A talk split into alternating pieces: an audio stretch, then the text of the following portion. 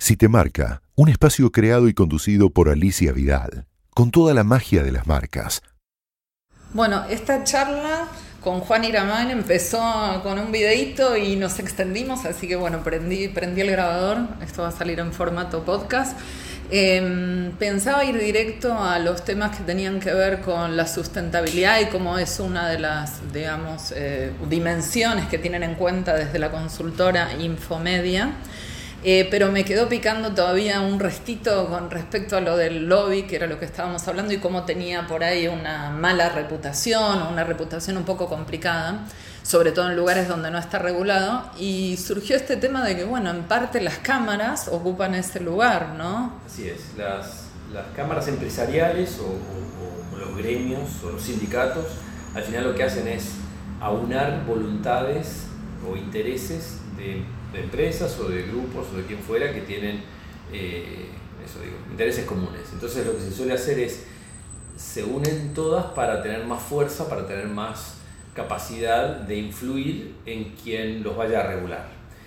Por otra parte, las empresas, esto pasa con las empresas, pero puede pasar también con otras organizaciones, a veces se sienten incómodas teniendo interacción directa con el gobierno porque no quieren quedar expuestas, no les gustaría que se filtre que tuvieron una reunión con un diputado o lo que fuera, aunque sea perfectamente lícito que tengan una conversación, pero a veces se siente más cómodo haciéndolo a través de un tercero. El tercero puede ser o una consultora que hace este tipo de gestiones, o puede ser también una cámara. Y la cámara cumple una función clave de de lobby, de gestión de sí, un cuerpo colegiado que también sería el equivalente de lo que puede ser un sindicato cuando tiene que, pedir por sus derechos, ¿no?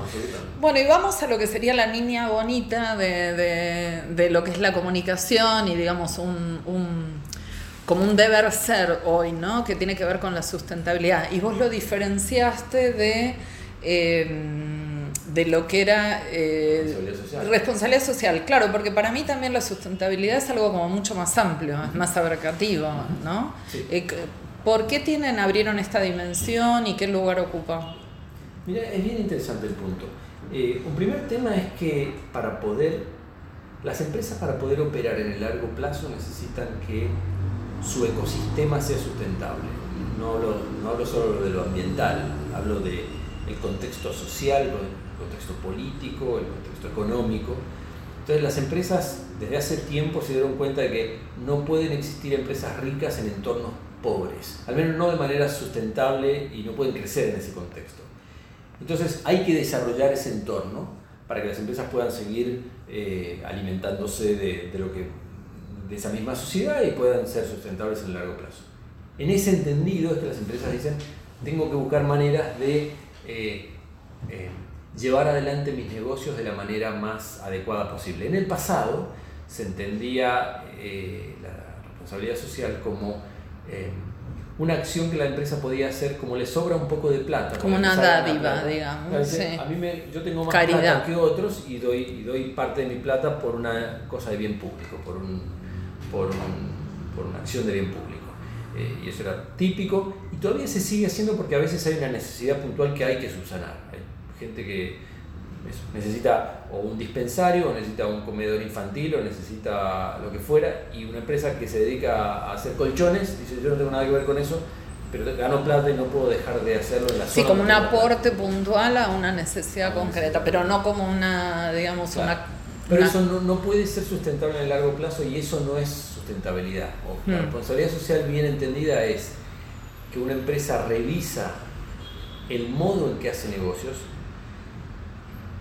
y, lo, y, lo, y alinea todos sus procesos para poder beneficiar a toda la cadena de valor de la manera adecuada. Dice, yo si produzco el producto que sea, tengo que pensar cuál es mi cadena de proveedores, de qué manera voy a alinearlos, voy a asegurarme de que tengan las mejores prácticas, las mejores prácticas desde el punto de vista social, es decir, que, que mis proveedores cumplan la ley, que además sean eh, amigables con el medio ambiente, eh, que cumplan los procesos que deben. Con, con, eso, de alguna manera, purifico mi cadena de valor, la, la, la hago adecuada. Si la pasás por el tamiz de, de esa dimensión. De ese, de ese criterio de que sean socialmente responsables. Mm. Esa es una dimensión que son los proveedores. Otra dimensión más obvia son los propios empleados. Entonces, las políticas de recursos humanos forman parte de un criterio de sustentabilidad. Tengo que poder permitir que las madres tengan tiempo para estar con sus hijos, que los padres también, que puedan salir de vacaciones en el momento adecuado, que tengan el horario adecuado, que tengan el transporte adecuado, salud, una serie de cosas que están relacionadas con hacer sustentable ese negocio. La misma empresa en sus propios procesos después tiene, si tengo materia prima, algunas materias primas que compro, que esas materias primas se produzcan de manera sustentable, adecuada, no solo como digo desde el punto de vista ambiental, sino también social, político, económico, etc.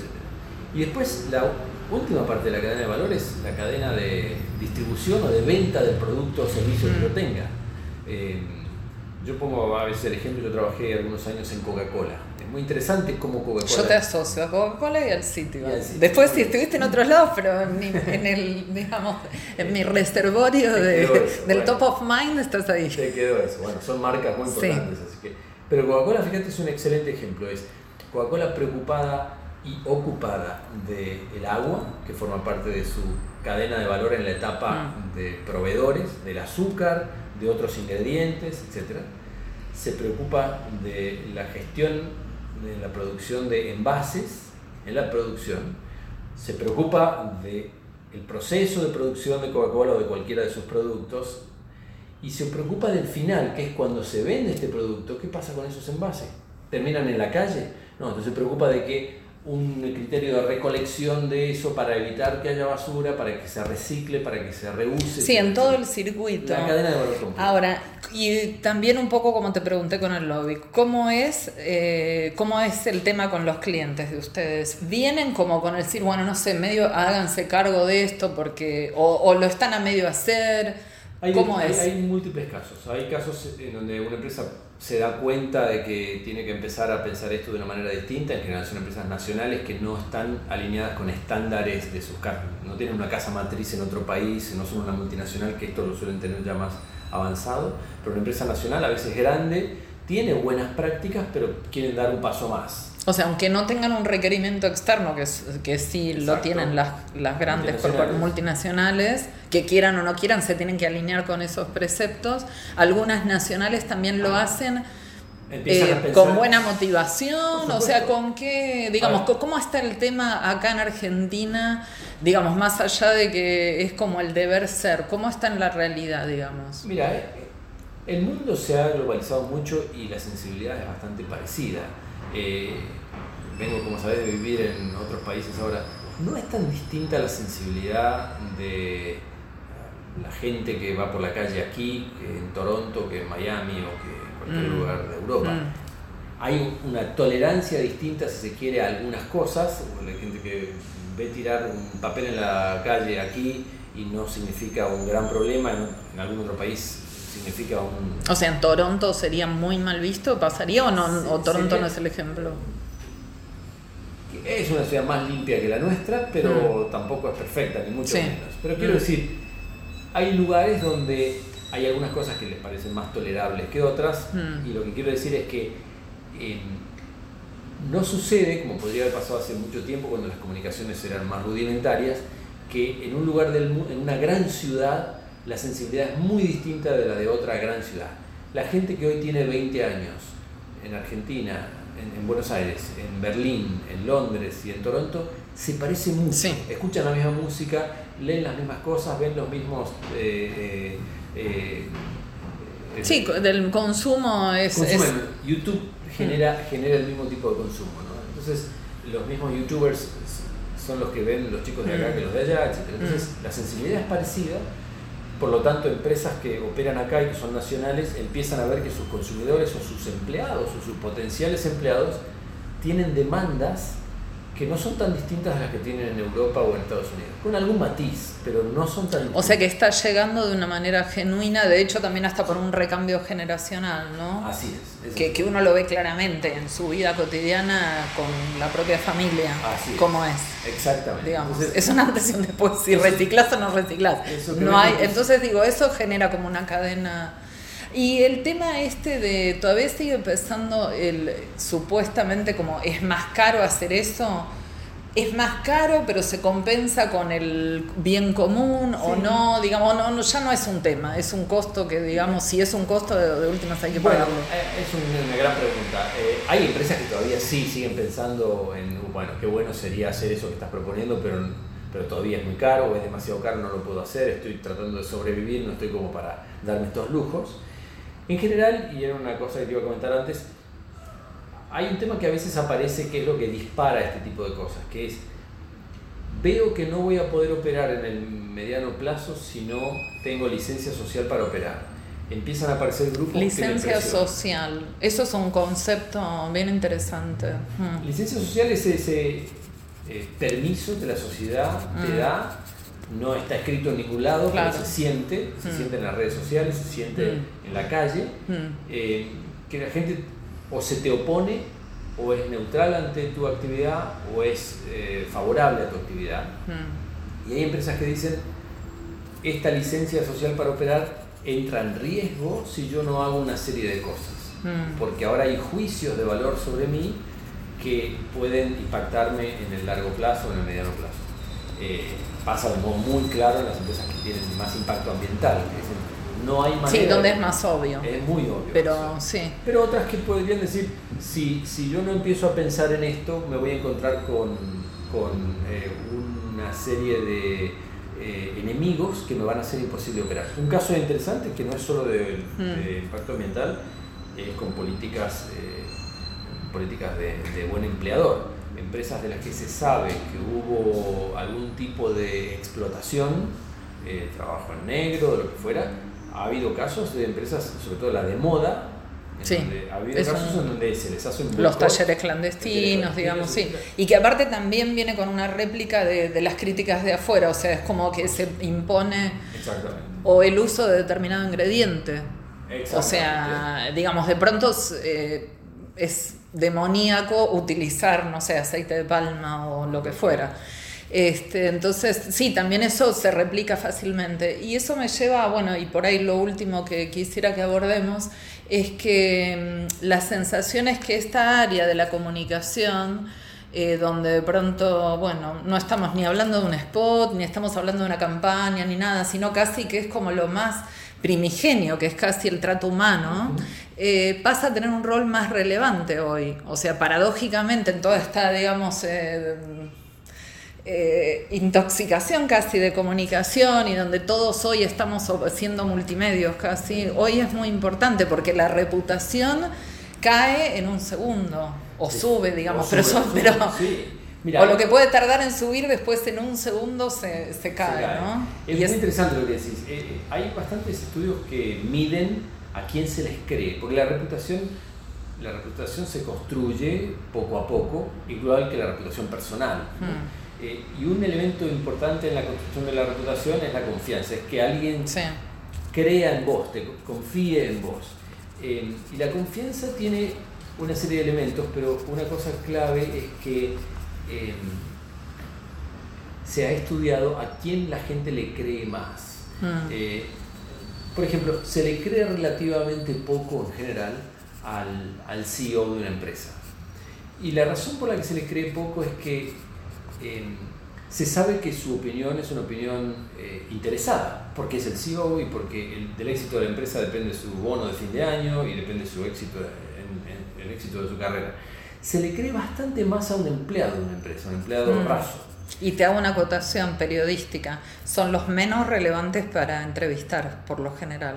Cuando te hacen la propuesta, bueno, porque viene el CEO de la super. O sea, por lo general es muy poco, porque son como diplomáticos. Claro. O sea, prácticamente tienen un discurso de un diplomático de carrera. Está muy estudiado. que Entonces, digamos, no suelen ser tampoco figuras relevantes Eh, para. Ahí no quiero tirar piedras sobre mi propio tejado, porque muchas veces nosotros entrenamos a los CEOs para Claro. que digan lo que deben decir y no digan lo que no Para deben que se decir. muevan perfectamente. No, bueno, los deben entrenar bien por Pero- lo general. Porque, Pero, pero, sí. pero se construye reputación haciendo que las personas creíbles digan Claro. las cosas que deben decir. Entonces, por eso digo, a veces eh, la licencia, volviendo a lo de la licencia social para operar, ayuda a la licencia social para operar que quien, lo, quien habla de la empresa sea un tercero creíble como un científico, como un experto en el sector, como un, eh, como un académico, gente que no tiene interés directo en la empresa o en la actividad esa, pero que la ha estudiado a fondo, o porque ha tenido una experiencia directa, o porque es cliente de la empresa, entonces yo sé cómo la vivo, Mm. o soy empleado, que no soy el dueño, la vivo por adentro y tengo cosas para decir. Con esto quiero decir, la construcción de la, o la generación de confianza, que al final es lo que ayuda a tener licencia social para operar en el largo plazo, eh, es una tarea de hormiga que se hace además siguiendo una estrategia bien predeterminada, no sale de manera espontánea, hay que hacerla de manera eh, trabajada. Y si querés para resumir, si tuviera que decir qué hacemos nosotros, así en pocas palabras, yo diría, nosotros generamos condiciones reputacionales y regulatorias para hacer viable un negocio. Eso es lo que hacemos. Cuando digo generamos condiciones reputacionales, lo que hacemos es comunicación corporativa, gestión del cambio, responsabilidad social o sustentabilidad. Eso es generar condiciones reputacionales. Generar condiciones regulatorias son las relaciones con el gobierno. Mm. Cuando se generan esas dos cosas, buena reputación y marco regulatorio adecuado, una empresa puede ser exitosa en el largo plazo. Nosotros hacemos eso, blindamos empresas para que puedan seguir siendo exitosas en el mediano y largo plazo. Mm, Sí, se me ocurría recién, eh, digo, ¿cómo debe ser el caso cuando reciben una empresa, digamos, como cascoteada, ¿no? Una marca, digamos, ¿es posible como revivirla y reubicarla en ese marco? O bueno, o, o a veces no queda otra como que más bien pase desapercibida. O sea, a veces puede pasar como que, bueno, Sí, sí. no tenés que levantar mucho la cabeza y con eso ya... Bueno, ese es un muy buen punto. Esto tiene fases, ¿no? Mm. Cuando viene una situación de crisis, buena parte de nuestro trabajo es pasar la crisis del, menos, del, dolor, del modo menos doloroso posible. Es decir, eh, reducirle el volumen a, los mensajes que está habiendo negativos contra la empresa, a la vez que se van arreglando esos problemas objetivos que pueden haber Mm. causado la crisis. Y una vez pasada esa etapa más crítica en donde todo el tiempo hay mensajes negativos, ayudamos a la empresa a reconstruir la relación con la sociedad o con el Mm. entorno que le es hostil. Un caso interesante de eso son los bancos. Sí, estaba pensando exactamente Sí, eso. bueno, Porque parecían que iban a morir en el Bueno, y ahí 2001. están. Sí, sí, ahí poco están. a poco van levantando Sí. su, su imagen. En Mm. Argentina tenemos el sesgo, si se quiere, Mm. de la crisis del 2001, pero te recuerdo, en el mundo la crisis del 2008 y 2009 generó eh, un impacto reputacional inmenso en todos los bancos en el mundo también. Mm. Eh, hoy cuando uno mira los rankings de imagen o de credibilidad, mejor dicho, de las distintas industrias en el mundo, la industria financiera sigue siendo la más baja, siendo Claro. la más alta, siendo Sí, la o sea que ese es tu punto de partida, o sea, ya sabes que perteneces a determinada categoría, sos Exacto. político, sos banco, sos, bueno, X, Exacto. ya estás ahí, ya estás en una ya situación jugás como con algunas fichas en en contra. contra. Pero Sí. hay que poner un matiz. Claro. Eh, en los últimos 10 años más o menos es consistente la mejora de la credibilidad de los bancos en el Mm. mundo. Y en Ar- y Argentina no es una excepción a eso. Y gradualmente van acercándose a otras industrias. Mm, Se van a hacer, estaban lejos hace tiempo, estaban por debajo, estaban cerca del 40% de credibilidad, si se quiere, hoy están bien cerca del 50% y es mucho subir un punto por año. Y si tomamos como referencia a las tecnológicas, que son las más creíbles, que tienen alrededor del 80% de credibilidad. Pero en el medio hay mucho.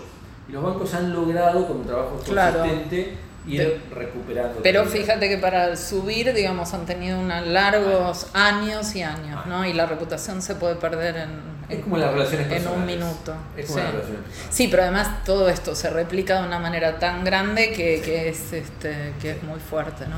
Bueno, muchísimas gracias. Gracias a vos, Alicia, muchas gracias. Si te marca, el mundo de las marcas y de todo aquello que te marca.